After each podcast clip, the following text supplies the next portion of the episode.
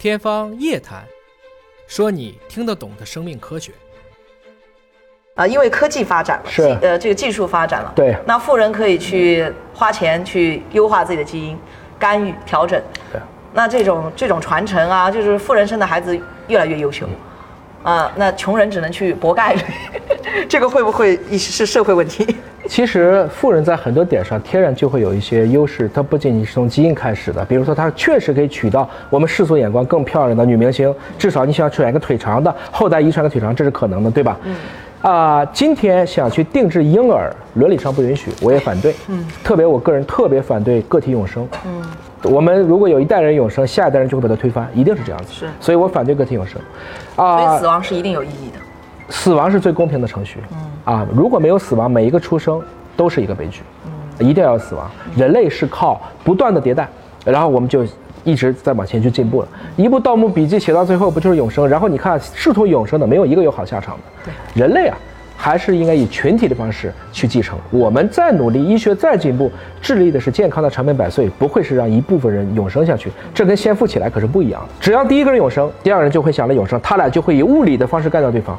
我再能让你自己没问题，他给你来一枪，武功再高也怕菜刀，轻功再好一枪撂倒，那没有意义的嘛。所以这就是说，这个事情这个导向伦理也是说不通的。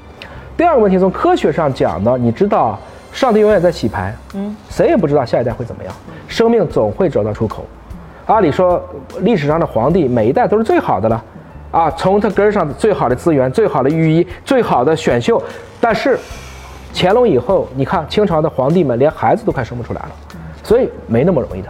生命总会找到出口，不仅仅是个博概率的问题，归根结底是在于我们生命的随机出错机制就不允许你一直厉害，你一直牛，但可以允许你一直善良。嗯，我觉得这是不一样的。嗯，因为聪明和善良是不一样的。善良是一种选择，聪明可能是一种能力，能力未必求得来，而选择是可以代代培养的，这是我叫的文脉。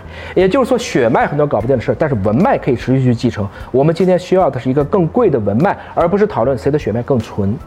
哇，这是一个实际上是站在一个更高的维度，是一个群体。就是说，今天就像您说的，就是死亡的意义在于，如果没有死亡，生命本身就没有意义了。对生命它就是一段。对而且正是这一代人的死亡，让下一代人能够上到一个腾出位生态位，是的但是你这一代腾出生态又当了他们的垫脚石，是吧？是是这么去理解。